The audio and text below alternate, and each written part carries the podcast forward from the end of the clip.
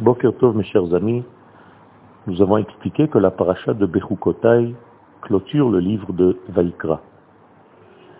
Mais à la fin de cette paracha de Bechukotai, il est un sujet qui lui clôture cette paracha, donc c'est le dernier sujet de tout le livre de Vaikra.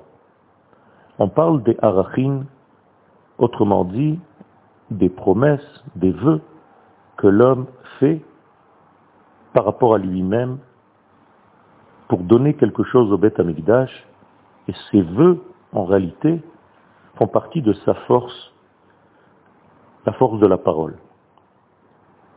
Ici, en réalité, on voit, une fois de plus, la puissance de l'homme par sa parole. L'homme ne peut pas dire j'ai dit et alors cela n'a aucune importance. Pas du tout. La parole de l'homme crée une intelligence et une réalité dans ce monde qu'on ne peut pas nier. En réalité, l'homme a été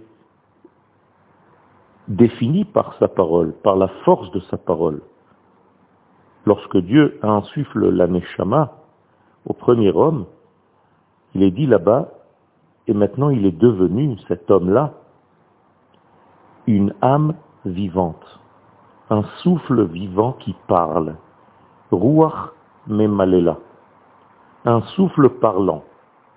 Autrement dit, nous sommes considérés comme ceux qui sont dotés par la parole, par cette puissance extraordinaire qui oblige.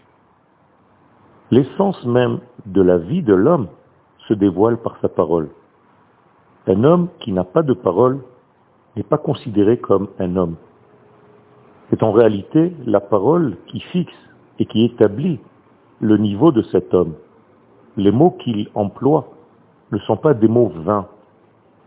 Ce sont des forces, ce sont des poids, ce sont des énergies qui sont lancées dans l'air de l'existence et qui ont une réalité. Bien que nous ne le voyons pas, nous savons que la parole peut détruire ou peut construire.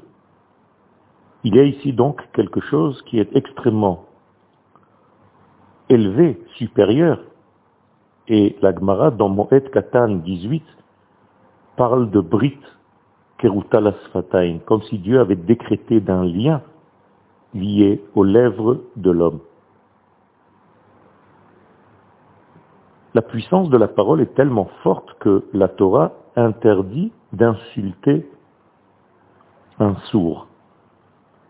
Apparemment, le sourd qui n'entend pas ce qui a été dit n'est pas touché par la malédiction de l'homme. Pourquoi donc la Torah interdit d'insulter le sourd? Bien tout simplement parce que les paroles qui ont été utilisées pour cette insulte, pour cette malédiction, ont créé une puissance qui maintenant se trouve dans le monde, une puissance négative qui a détérioré l'équilibre même de l'univers par cette parole négative. Il y a donc une mise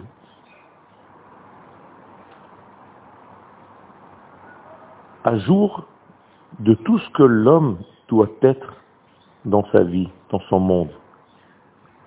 Et on nous met en réalité en garde par rapport à cette réalité qui n'est pas palpable, mais qui existe.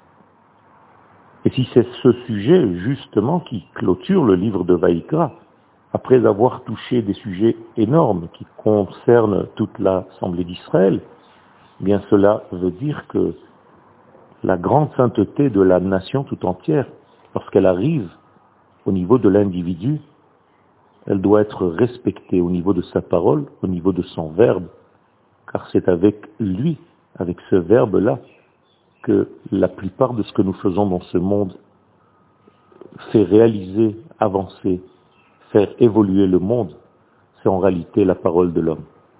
Nous devons donc prendre conscience de cette puissance qui a été implantée en nous, qui est une puissance divine, de pouvoir réaliser des choses, partager des choses par notre parole, prendre conscience de cette force et l'utiliser à bon escient.